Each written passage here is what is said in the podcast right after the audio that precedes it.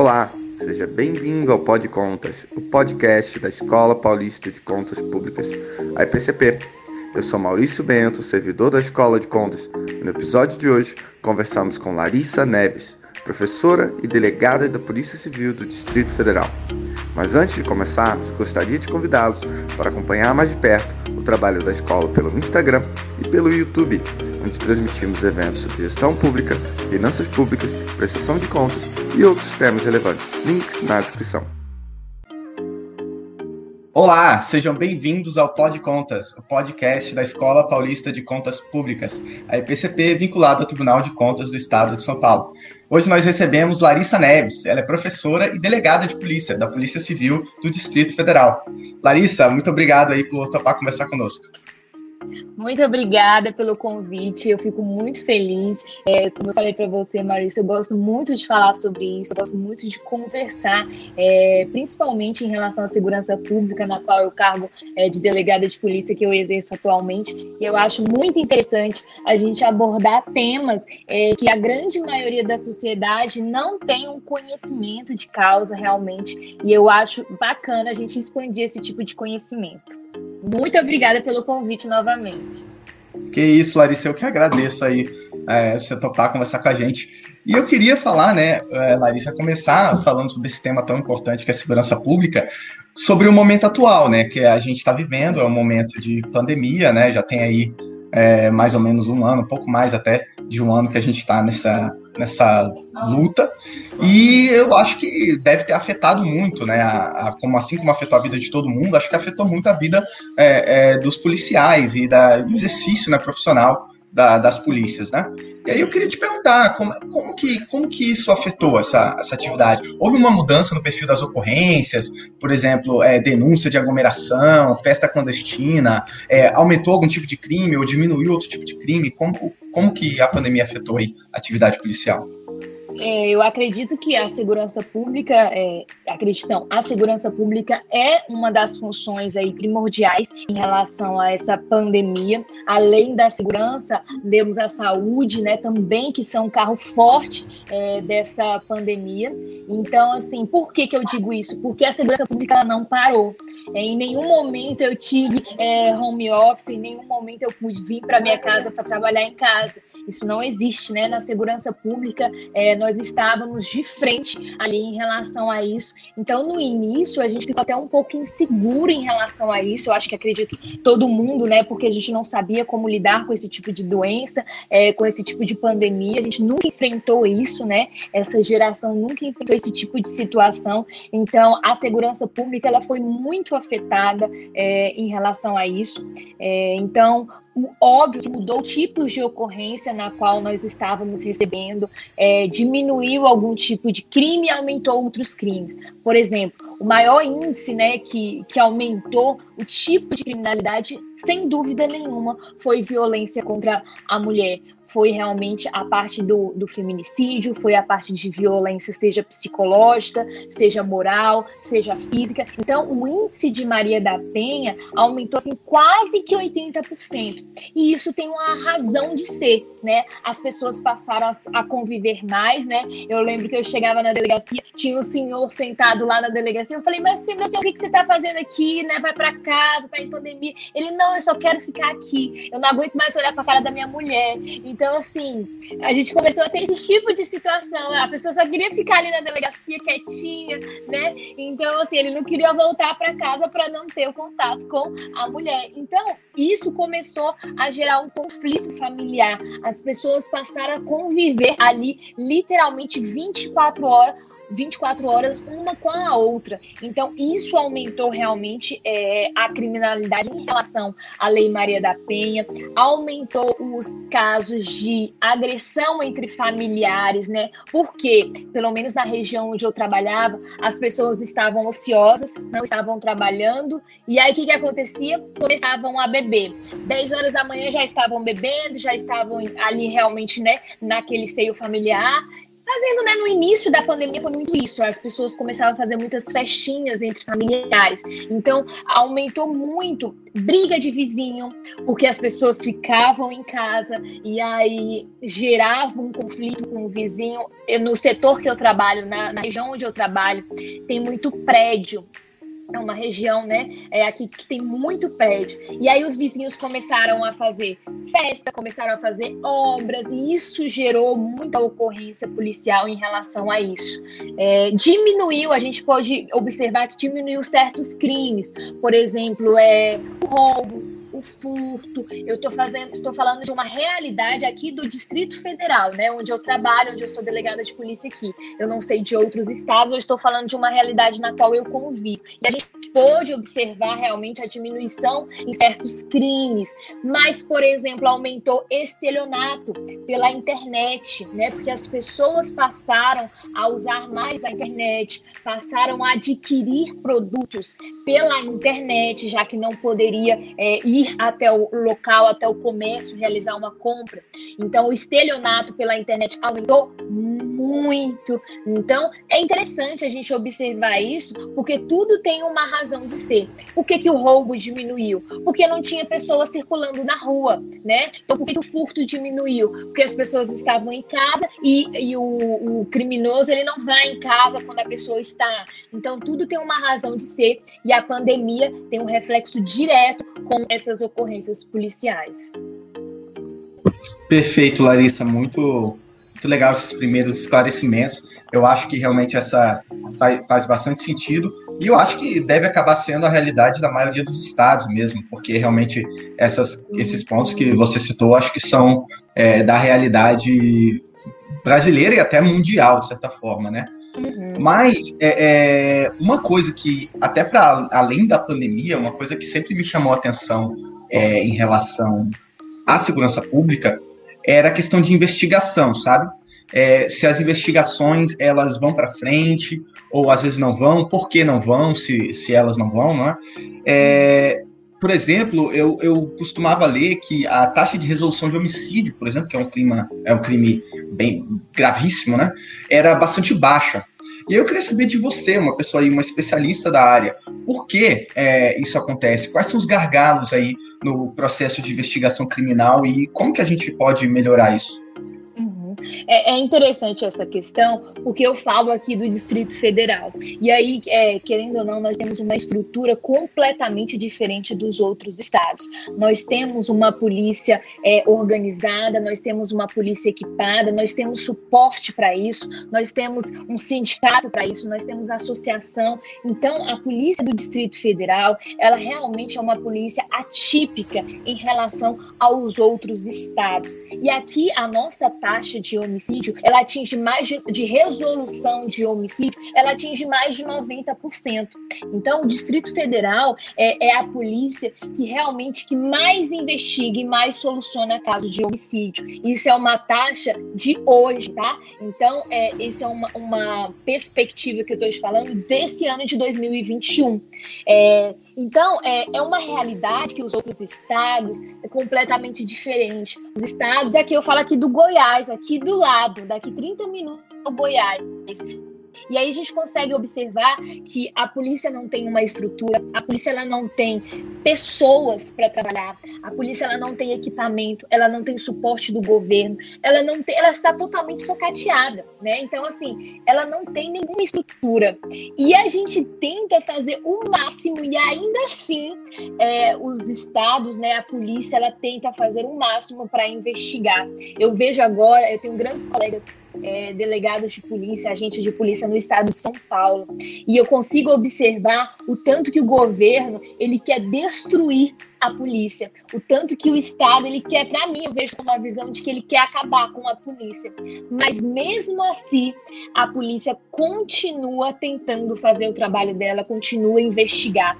E é, é, é difícil quando você fala de investigação, porque você tem que ter uma estrutura para isso. É, eu falo que a polícia, nós somos pessoas, né? Eu sou uma pessoa, eu não sou um super-herói. Não dá para acontecer um homicídio e eu ir lá desarmado nada, sem uma equipe, sem uma estrutura, sem ter um suporte para isso, para eu tentar é, resolver esse crime de homicídio. Né? Infelizmente, nós somos mortais, nós não somos imortais. E eu ainda acho que a polícia ainda faz milagre é, com tudo o suporte que a gente tem. É, felizmente, eu trabalho numa polícia muito boa. Felizmente, eu tenho é, orgulho de falar realmente disso, que o nosso índice de homicídio, é, de resoluções de homicídio é 90% é, de resolução. E muitas das vezes é, por isso que eu falo que é muito fácil eu falar do Distrito Federal e não olhar a polícia, por exemplo, do Maranhão, que do Pará, que são estados realmente é, pobres, eu digo pobres de estruturas em relação a isso. Então é muito fácil a gente olhar índices, é, sendo que o estado, o estado não ajuda a polícia. E eu vejo isso é, com a própria sociedade. Né? A sociedade, é, muitas das vezes, ela é contra a polícia. É algo a se pensar. Desde quando a sociedade passou a ser contra a polícia? Quais são os valores que nós estamos pregando? Quais são os valores que essa sociedade tem? Onde a polícia é inimiga e o bandido é um aliado. Então, é, é muito fácil falar de uma porcentagem que a gente não consegue resolver um crime de homicídio, mas de outro lado, o Estado não dá um suporte nenhum. E talvez, é, e eu falo isso realmente, é, talvez a gente não consiga aumentar essa percentual em relação a casos resolvidos, justamente por causa disso. Falta mão de obra, falta estrutura, falta competência de um Estado é, olhar para a polícia de uma maneira mais carinhosa. Verdade. Realmente, acho que a estrutura faz total diferença, né? Realmente, eu, eu já morei em Brasília, né? Uns anos atrás, adorava a cidade, estudei na UNB, conheço bem aí o, o aviãozinho. E para mim, realmente, uma coisa que chamava atenção era é, a estrutura mesmo. Tenho, tenho conhecidos que, que acabaram indo para a polícia, pessoas que estudaram, ah, é, é, foram meus contemporâneos lá na UNB, e realmente o pessoal sempre fala bem. Então, é, é realmente uma outra realidade, uma realidade privilegiada. E eu espero que a gente consiga fazer o Brasil todo chegar nisso, né? É, chegar numa, numa é estrutura de comunidade. Uhum. Eu vejo assim, eu, eu, conversando agora com meus colegas de São Paulo, é, eles assumiram agora, né? Muitos delegados assumiram o concurso agora, e a arma que eles receberam era uma 38, antiga, que deve ter mais de 30 anos. Imagina você entrar para uma polícia e receber uma arma de 30, é, a ponto 38, mais de 30 anos. O que, que você vai fazer com isso? Qual que é a sua proteção? Então, assim, isso tem que ser levado porque, querendo ou não, a gente arrisca todos os dias a nossa vida para salvar um desconhecido. Mas eu também não posso ir mais além de algo que eu não tenho estrutura nenhuma, né? Eu não vou realmente. É, claro que quando a gente assume essa profissão, a gente tem certos riscos inerentes a ela, mas a gente tem que olhar é, também para a gente, né? A gente tem que olhar é, realmente nossa vida, a gente tem que olhar realmente dizer que, bom, eu posso ir até aqui, passou disso aqui eu já não consigo mais. Né? Então a gente tem que ser muito pé no chão com a nossa realidade. Perfeito. Um outro ponto, Larissa, é, é, é, que eu acho que é essencial, falando em estrutura de polícia, é uma, algo que é meio mais ou menos peculiar do Brasil, né? Que é a divisão né, entre, entre polícia é, civil e militar, né? E tem, e tem deve ter gente que, que defende, gente que critica, mas uma coisa que eu, que eu, como tudo na vida, né? Mas uma coisa que eu, que eu costumo ler no, nos jornais sobre isso, eu acho que muita gente ouve falar disso, é que isso atrapalharia o tal ciclo, comple ciclo completo da polícia, né? Porque uma polícia seria responsável por metade da atividade e a outra pela outra metade. E aí, às vezes, poderia haver uma, uma dificuldade na integração, esse tipo de coisa. Queria saber o que você acha desse tipo de, de, de argumentos, se você acha que faz sentido, ou se faria sentido talvez uma unificação, assim, discutir a questão. O que você acha disso?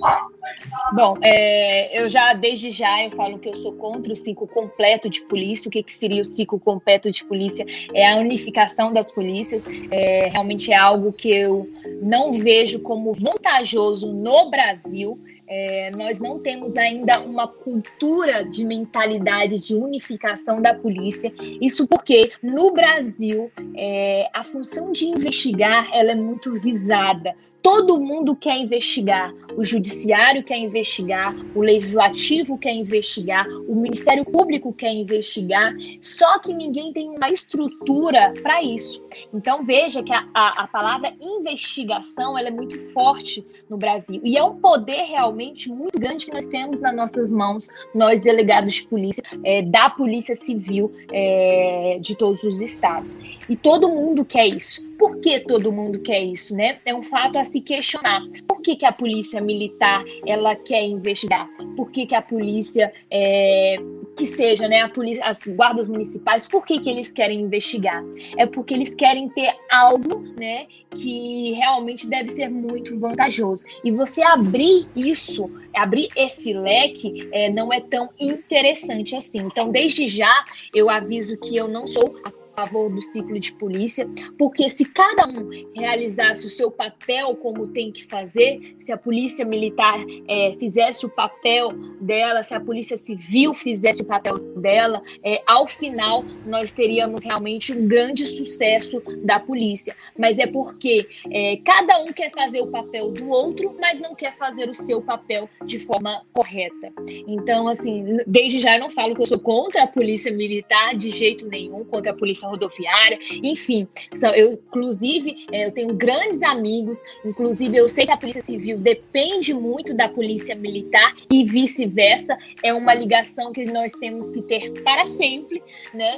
Mas eu não sou a favor do ciclo completo da polícia, porque tem que existir a divisão de tarefas e cada um fazer a sua tarefa como tem que exercer, né? Então não é querer, por exemplo, a polícia militar quer investigar, mas não faz o papel que ela deveria fazer. A polícia civil tem que investigar e às vezes vai além do que ela deveria fazer. Então são situações, o Ministério Público, por exemplo, quer investigar, mas não tem ninguém para fazer isso. O judiciário ele quer investigar, como nós estamos vendo agora, ele quer investigar, ele quer abrir o, o próprio inquérito, ele quer abrir a própria ação penal, ele quer ser né, o defensor, o autor, mas enfim, é, cada um quer, quer abraçar tudo, mas não faz o que você tem que fazer. Então, eu não sou a favor do ciclo completo da polícia, eu acredito muito nessa divisão de competência e cada um fazer a sua competência como tem que fazer.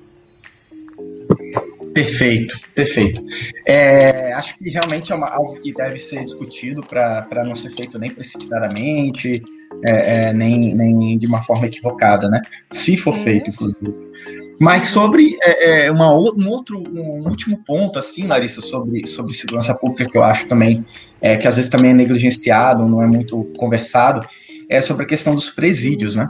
E eu vi que, que você já teve uma passagem como agência, agente penitenciária, né? Se você quiser falar sobre isso também, fique à vontade. Mas é, é, então os presídios hoje no Brasil, eles é, também deve ter uma diversidade, deve ter alguns estados melhores, outros piores, mas realmente é algo que, que precisa melhorar, né? A gente vê imagens de superlotação, falta de estrutura, né? Realmente tem havido uma falta de investimento sistemático na área.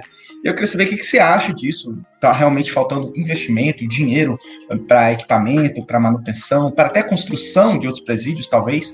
E queria saber também o que, que você acha sobre parcerias público-privadas. Eu, eu, eu, li um caso outro dia sobre Minas Gerais, que eles têm é, parcerias público-privadas é, é, em presídios e parece que tem funcionado. Não, sei é, exatamente, aí eu queria saber de você, que é especialista. Uhum.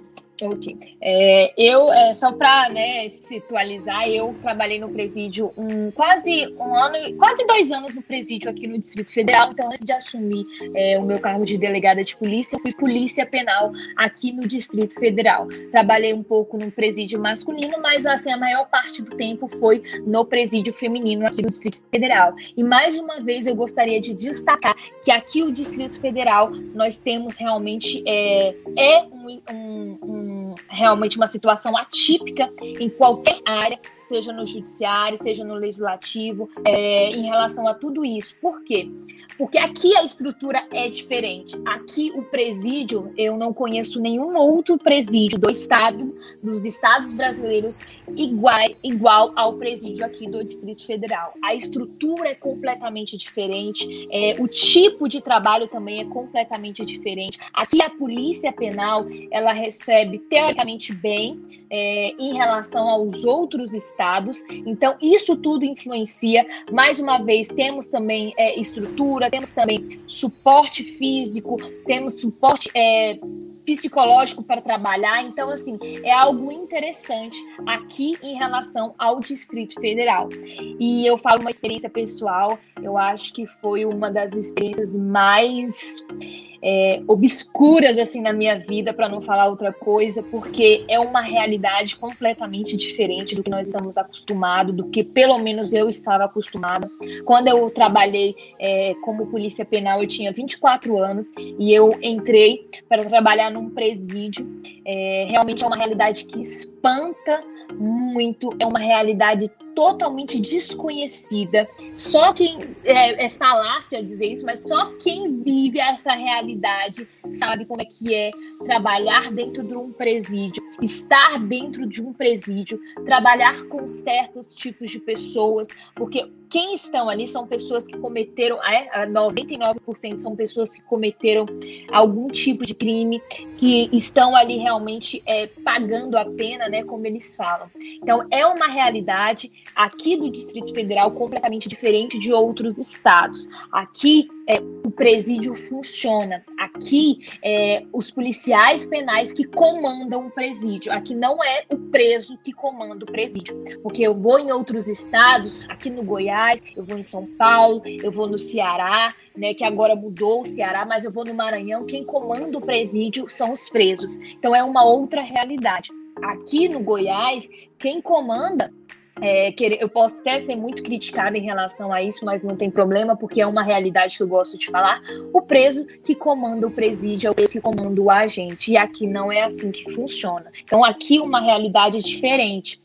E sim, falta uma estrutura, falta uma, o Estado olhar para isso porque o Estado ele não olha para o presídio, o Estado ele não olha para a polícia penal, que são os agentes penitenciários, né, de antes. Então, assim, o Estado é a última coisa que ele vai investir é o presídio. Ele primeiro que, o que deixa de ser errado ou não, não sei. Mas o, o Estado ele investe primeiro, né? Teoricamente, no mundo aqui é, que nós estamos acostumados, na saúde, na educação, na infraestrutura de uma cidade, enfim. E por último, ele vai pensar no presídio. E é por isso que está totalmente destruído, é um sistema falido. O nosso sistema penal é um sistema falido. A gente pode perceber que ele não funciona. Isso porque está cada cada vez mais aumentando o índice de pessoas presas, ou seja, algo está errado. E você pode ver o percentual de pessoas reincidentes. Né? O, a teoria era que, que a função da pena é o quê? A ressocialização. Uma das principais funções da pena é a ressocialização. E a partir do momento em que você vê que quase 80% dos presos estão presos pela segunda vez, o papel da ressocialização ele não está exercendo. Então, grandes doutrinadores já falam isso, né? Que nosso sistema penal ele é totalmente falido. E eu não acho certo é, criar mais presídios. O caminho não é esse. O caminho é criar é, mais escolas, é criar mais oportunidade, oportunidade de emprego, desculpa, oportunidade de educação. É isso que falta no Brasil. É a educação, é, quanto mais presídios você cria, menos educação, menos pessoas empregadas. Então, isso tudo tem um reflexo. Por que está aumentando é, o índice de pessoas é, cometendo crimes? A gente tem que começar a observar, a mudar o sistema penal, a mudar realmente a nossa forma de aplicar o direito penal, porque ele é falido e ele não funciona. Isso já foi feito grandes pesquisas por grandes doutrinadores que a pena em si ela tem que ser muito mais do que somente a sancionadora. E eu vejo no, é, dentro de um presídio que a ressocialização ela tem que partir da própria pessoa também, da própria, do próprio preso. Eu, quando eu trabalhei no presídio, eu trabalhei no NUEM, que é o núcleo de ensino, onde tem a faculdade, onde tem escolas e onde tem as fábricas de, por exemplo, para trabalhar, né, fábricas de lacinho de cachorro, tinha várias fábricas dentro do presídio, fábricas de roupa. E aqui no Distrito é, Federal funcionava. Tínhamos professores, tínhamos professores de faculdade, e aí eu começava a observar quantas presas iam para a escola no final das contas, e olha que elas tinham remissão de pena, né? A cada três dias estudados, menos um dia de pena. Quantas presas iam para a escola? No final tinha duas duas presas indo para a escola. Então, qual que é o papel do Estado em relação a isso, né? Nós temos que fomentar quanto mais educação, quanto mais oportunidade de emprego, melhor. E não é a solução criar mais presídios. Não é assim que vai funcionar. É uma opinião pessoal. E em relação eu, a última pergunta que eu acabei de, de perguntar, ah, a setor privado, né? Criar um setor privado, né? as parcerias públicas privadas dentro de um presídio. Eu também não acredito que seja o correto, porque nós temos experiências em relação a isso. Minas pode, possivelmente, eu não tenho uma, um dado sobre isso, pode ter dado certo, mas eu vejo aqui no meu é, do lado do que Goiás, eu vejo que Goiás temos uma parceria pública privada e são pessoas terceirizadas que estão trabalhando dentro de um presídio. E o maior índice de corrupção começa aí. O maior índice, por quê? Vamos pensar. É, o sujeito ele recebe R$ 1.200, 1.300 reais para trabalhar dentro de um presídio, né? Carteira assinada, enfim. E o preso, ele oferece para ele 5 mil reais para entrar com celular, 5 mil reais para entrar com uma droga. Ele vai pensar, bom, eu recebo aqui 1.300 por mês e o preso vai me dar 5 mil para entrar com o celular. O que, que você acha que ele vai fazer? O homem, o ser humano, ele é corrompível, ele vai se corromper. E é isso que acontece em outros estados, quando se tem um baixo salário ou quando se tem uma terceirização. Eu falo isso porque aqui no Distrito Federal, relativamente, o polícia penal ele recebe bem. Ele recebe bem em relação aos outros estados. Então, para ele pensar, ele passou por um concurso público. Eu, por exemplo, foram dois anos de concurso. Eu passei por um concurso e eu me corromper é muito mais difícil. Por exemplo, é quase não tem celular aqui no Distrito Federal dentro de um presídio. Nunca vi, acho que uma ou duas, três vezes é, durante toda vez que eu trabalhei lá, e histórias né, contaram que não entra celular, droga, muito difícil entrar. Então, como eu te falei, quem manda é a Polícia Penal, diferente dos outros estados, que é celular, que é droga, que é prostituta dentro de um presídio. Então, isso é, ser, é questionável. Por onde que entra a droga? Quem trouxe a droga? E aí você pode observar que a maioria, não estou querendo falar de todos, é óbvio, mas a maioria entra por essas pessoas que são parceiras públicas privadas em relação a isso, que às vezes até pode ser justificável, né? O, o sujeito ganha mil reais e o traficante oferece para ele cinco mil reais para trazer um celular, para trazer uma prostituta, para trazer uma droga, e essa é a realidade dentro de um presídio. Interessante, interessante saber essa, essa, essa visão. É realmente é, é mais uma coisa que, que para se for feito, caso seja feita, caso seja pensada, tem que ser muito bem pensada, muito bem discutida, ouvida várias opiniões, porque é, é, segurança pública não é brincadeira, né? Realmente mexe com a vida de milhares e milhões de pessoas e afeta é, toda a sociedade. Então, realmente. E eu falo que a segurança pública, né? Porque muitos desses projetos, é, muitas dessas situações que são feitas, por exemplo, estão querendo tirar a visita íntima do presídio, estão é, querendo, enfim, muitos desses projetos sobre segurança pública são realizados por pessoas que não conhecem a segurança pública. Então é impressionante, como eu te falei no início, é impressionante como as pessoas querem dar pitaco de coisas é, que não conhecem. Essa é a realidade do presídio. É droga, é, é traficante, é, dentro de um presídio, traficando ali dentro, é traficante cortando a cabeça de preso, é traficante dando estocada, matando outro preso, é prostituta dentro do presídio, é, é droga. Então, assim, é isso que existe dentro de um presídio. E como é que você vai discutir algo que você não conhece? Porque, como eu te falei, só quem está ali diariamente dentro de um presídio, trabalhando, vendo como é que é, que sabe a realidade. Eu, por exemplo, eu saí, eu pedi exoneração do meu cargo de polícia penal porque eu era ameaçada todos os dias, porque minha família era ameaçada. Então, assim, eu pedi uma exoneração. Eu falei, não, isso daqui não é para mim. Então, como é que eu vou, como é que a pessoa que vai discutir sobre presídio, se ela não sabe o que, que é isso, se ela não sabe essa realidade, né? Então, é, é interessante a gente abordar isso, porque todo mundo quer dar pitaco de algo que você não conhece. Querem discutir sobre segurança pública, mas não sabem o que é trabalhar na rua. Perfeito, verdade.